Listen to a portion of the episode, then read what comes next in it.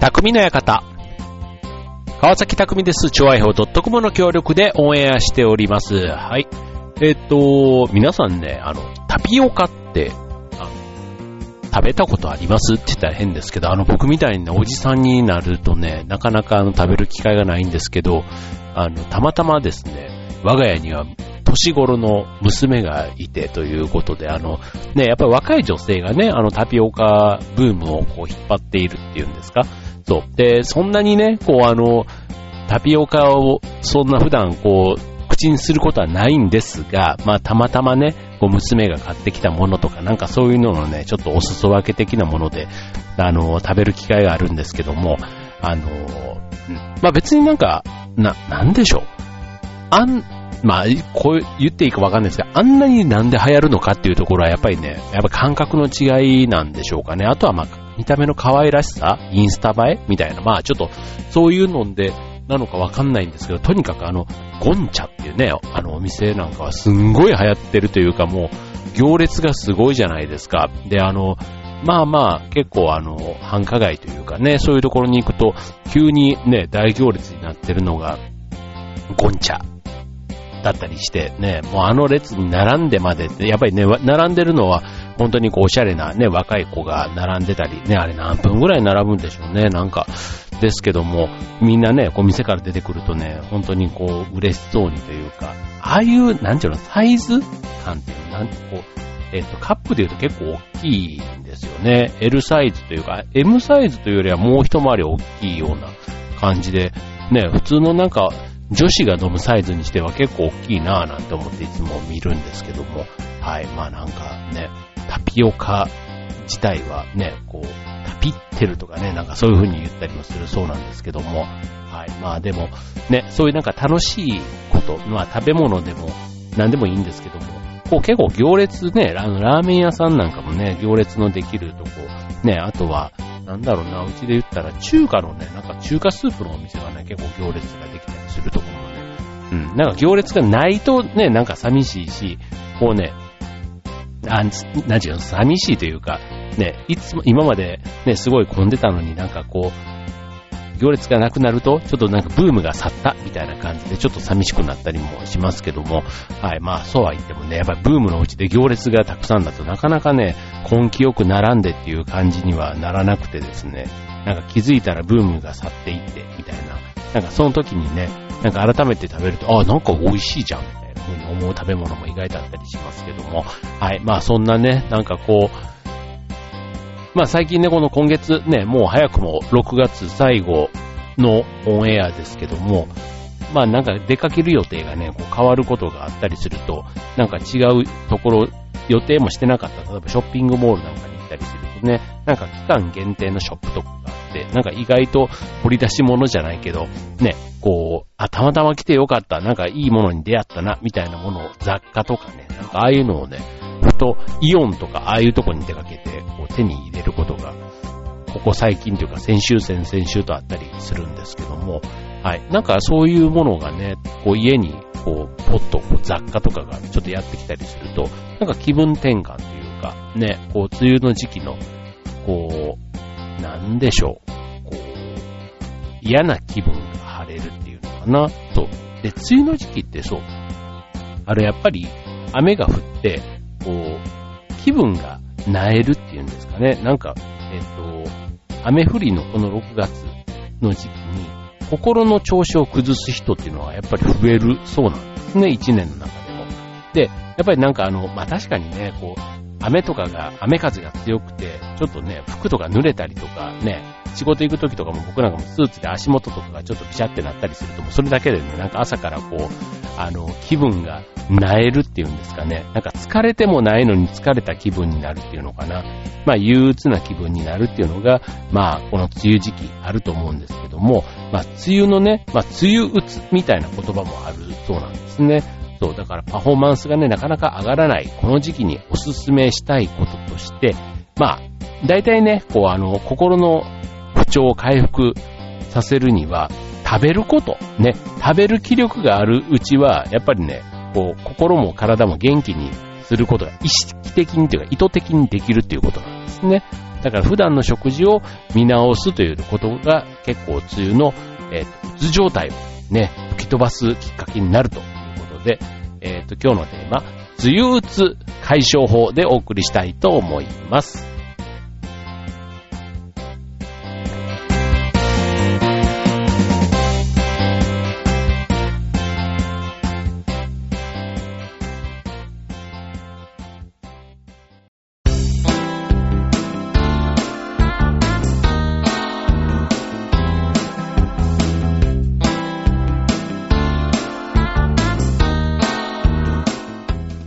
えー、今週のテーマ、6月最後です。梅雨うつ解消法ということでね。はい、えー、梅雨にね、こうちょっと鬱陶しい気分になるということで、まあ何をするのも億劫みたいなね。まあ5月は5月で5月病というのがあったりとかしますので、なんか毎月ね、こういうなんか気分がなえるリズムっていうんですかね、あるのかもしれませんけども、はい、まあ仕事をしている方、ね、まあなかなかね、そうは言っても、ね、そんな梅雨だからって言ってね、こう、やることがなくなるわけじゃないし、仕事もしないとダメ。ね、あとはね、家で、こう、掃除も洗濯もね、そういったものも含めてね、洗濯は干せば乾かないとかね、もういろいろもうなんか梅雨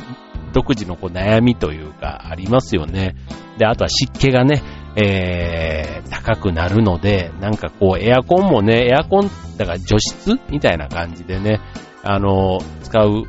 こと増える時期かなとは思うんですけども、えっと、このね、一番こう、6月から7月にかけて、ね、一年中、一年の中でもね、こう、やっぱり雨が多いと、疲れやすかったり、ストレスが溜まりがちになるということで、えー、まず、梅雨うつ解消法ということで、えー、食事を見直すことが結構良いということなんですね。まあ、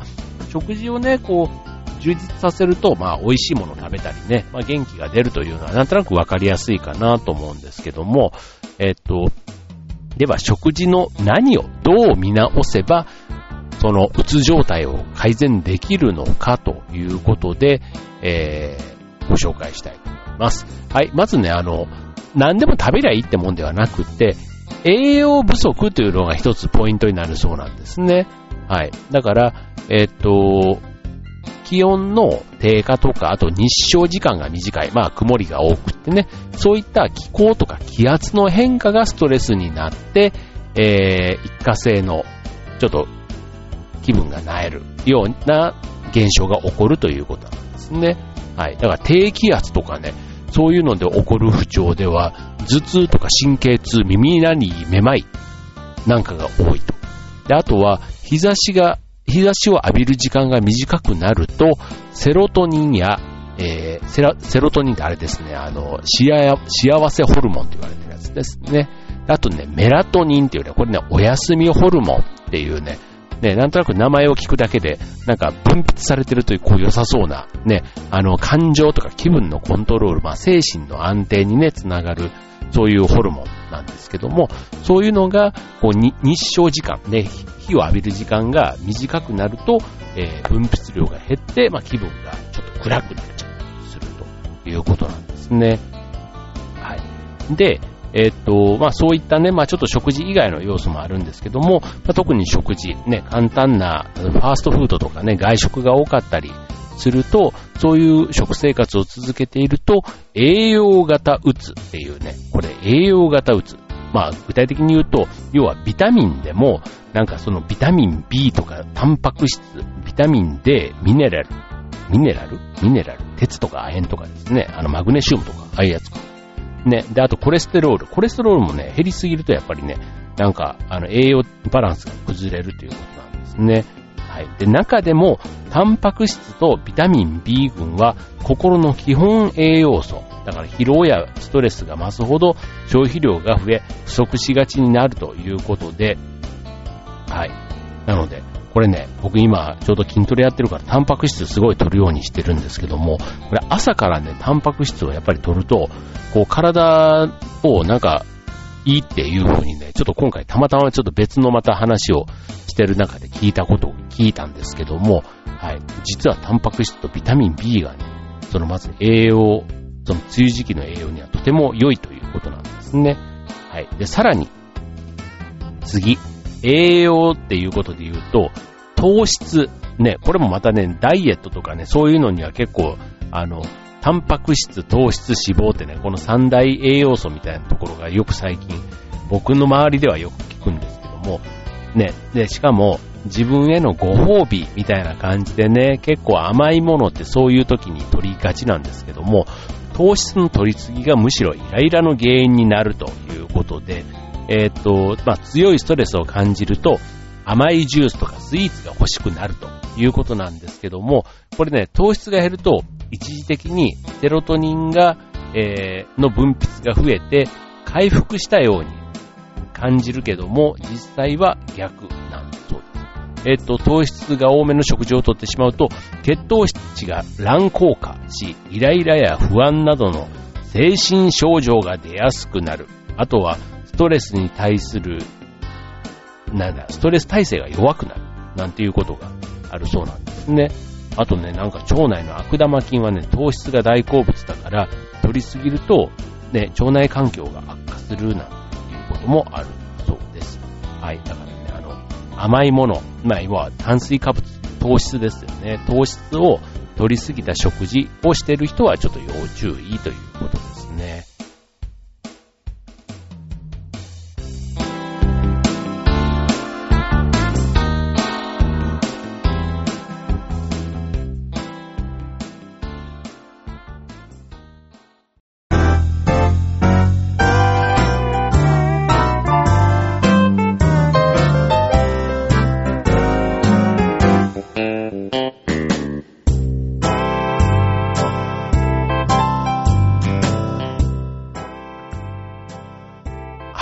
えー、今日のテーマは、梅雨打つ解消法ということでね、はい、梅雨の時期、ね、雨が降って、湿度も高くて、ね、えー、なんとなくこう、気分が晴れない、そんな梅雨の時期を梅雨打つというそうなんですけども、まあこれをね、食事から解消するということで今日はね、一つご紹介していますけども、ね、以前ね、なんかあの、打つをテーマにした本？なんか私の旦那が鬱だった、鬱でして、みたいな。なんかなんかそんな本がね、流行ったりとかってことで、結構ね、なんか気分がなえること、まあ自虐的にね、もう今日鬱でどうのこうのとかってね、言ったりするぐらいなんか一般的にね、言葉としては聞きますけども、まあただね、これね、あの、重い、やっぱりね、あの、重い部分というか心の部分ってなかなかね、あの、専門の人じゃないとね、相談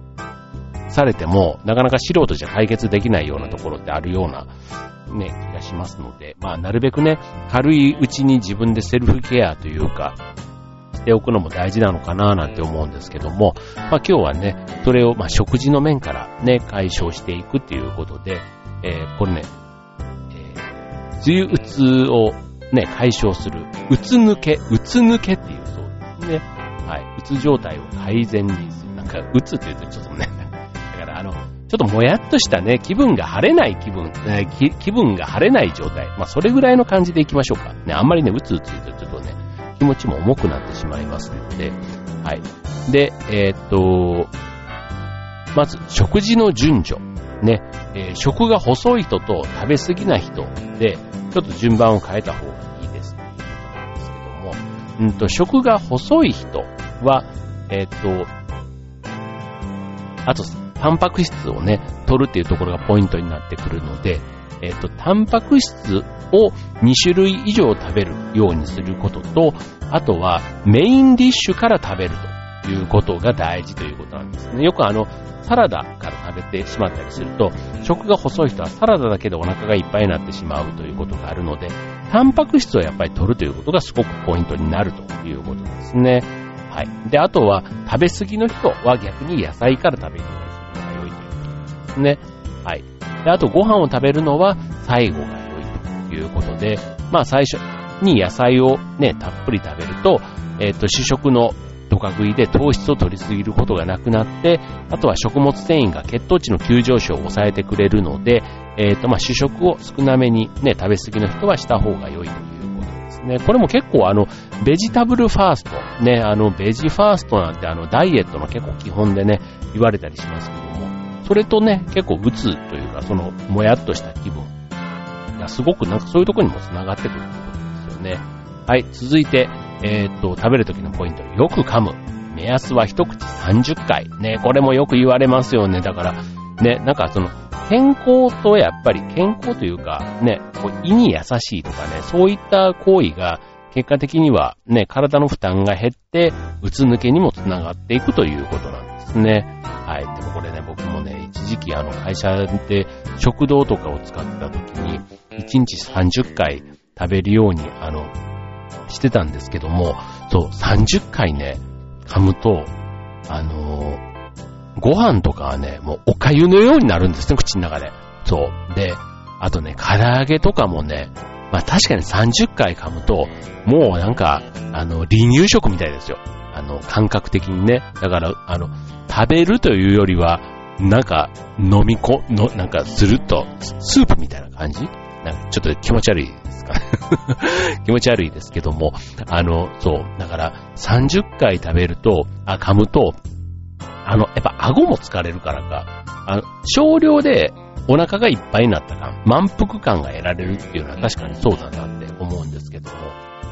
そう。で、30回、これをね、習慣にできれば、ね、意識的に30回噛んでっていうとね、食事が本当にね、苦痛で、僕、う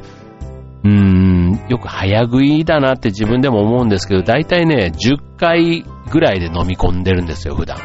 そう。だから、その分ね、やっぱり噛み砕く量が少ないから、多分食べる量も増えてたり、あとは、ね、胃に負担がかかってたりもしたのかななんて思うわけなんですけども、そう、だか意識的に噛むってなんか大事だな。確かにね、やってた時は、あの、お通じも良かったりとか、ね、いろいろこう、あったなと思うんですけど、なんかすぐね、もう飽きたらやめちゃうみたいなところがあるので、まあ、ちょっと、ね、その、食べる、な、中身もそうですけど、食べ方、ちょっと意識的にやるっていうのは、もしかしたら、こ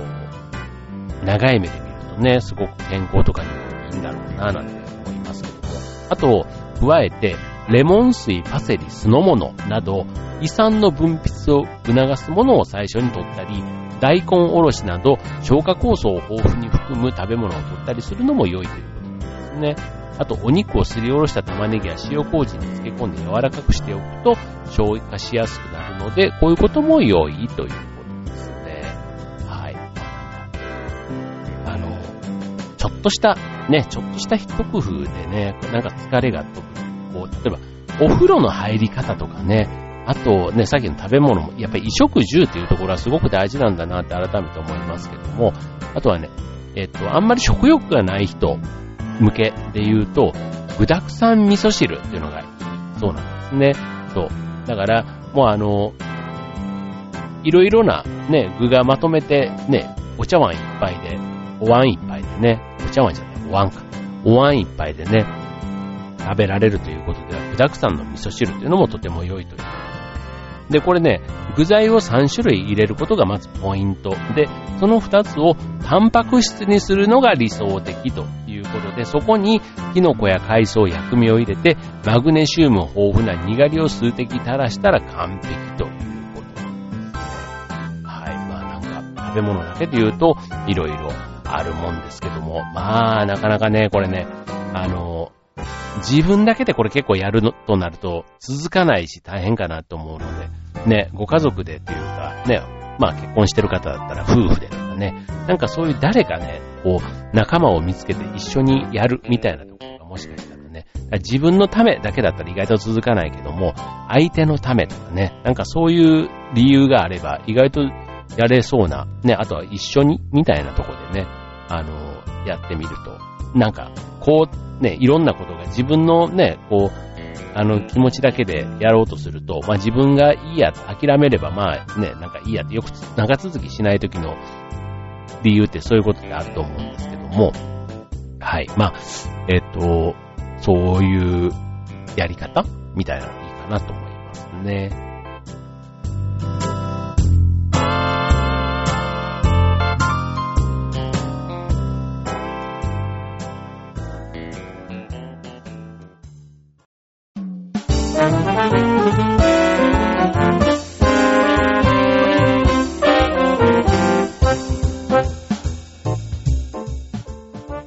ということで、今週の匠の館は、えー、梅雨打つ解消法ということでね、まあ、梅雨の時期ね、なるべくならね、あの、快適にね、気分よく過ごしたいというところあると思いますけども、はい。あとね、えっと、食べ物以外のところで言うと、漢方薬。ね、漢方って、そうそうそうそう、僕ね、あの、あれですよ、以前、えっと、薬のね、登録販売者の試験を受けたことがあるんですね。そう。で、あの、いわゆるあの、薬局でね、薬とかを売ったりすることができるっていう資格なんですけども、そう。で、あの、中途半端に勉強してまんまと落ちたんですけど、はい、これね、ちょっとまた、あの、勉強して、もう一回ちょっと受けてみたいなと思ってるんですけど、そこでね、漢方薬の勉強をしてた時に、そう、いろんなね、やっぱり、えっと、イライラに効くのとかね、こう、不安に効く、半、半下香木糖とかね、イライラだったら翼換酸とかね、あと食欲がなく疲れやすい人には人参養栄糖とかね、そういうね、漢方薬をいろいろね、あの、学ぶんですけども、これね、意外とやっぱり薬よりはね、漢方の方がいいって言うじゃないですか。で、あの、会社の近くにもね、実はあの、漢方のなんか専門店みたいなのがあってですね、そう、一度入ってみたいななんて思うんですけど、なんか若い頃は全く見向きもしなかったジャンルなんですけど、なんか最近ね、こう、量より質みたいなところが、本当にこう、身に染みて分かってきた、この、アラフィフの立場としては、ではですね、してではですね、じゃないや。はい。なので、なんか少しでもね、なんかそういう質の良いものじゃないけど、ね、あの、サプリメントとかね、ああいったものもね、当然あの、手軽に栄養補給できるという意味では、全然あの、しないよりは当然いいとは思うんですけども、えっと、まあ、ビタミン B とかね、アミノ酸とかをね、意識的に吸収するのは良いということなんですけども、まあそんなね、漢方薬みたいなところも、これあの、体のね、こうバランスを整えるのがまあ、やっぱり漢方薬の強みというか、あるし、まあ薬よりはね、かなりなんか、えっ、ー、と、自然のものというか、体には良いということなんで、まあ、この辺もね、なかなかちょっとあの、素人がなかなか手出せないものかなと思うので、はい。まあ、専門のね、その漢方薬のお店の方とかに聞きながら、ね、自分の体に合うものを少しずつ取り入れていくっていうのがいいのかな、なんて思います。はい。ということで、えっ、ー、と、なんかオープニングのね、タピオカの話から全然あの、でしたけども、はい。でもタピオカね、そう、だから、あれ、あ、タピオカって結構ね、あの、カロリーがあの、高いそうですよ。はい、そうらしいです。あの、えっとね、えっと、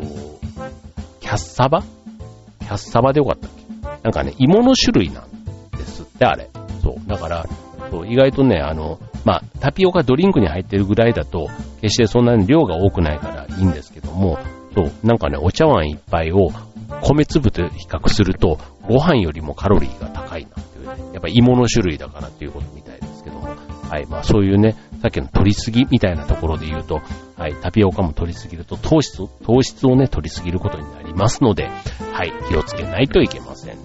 ね。あとね、さっき言った、タンパク質が結構、あの、気持ちのコントロールにはすごく良いということですので、はい、まあ筋トレをしてない方もね、タンパク質、ビタミン B、ね、食べ物で言うと、それを意識的に取れば良いというのを今日覚えていただければと思います。はい、ということで、えー、今週の匠の館、ここまで。バイバーイ。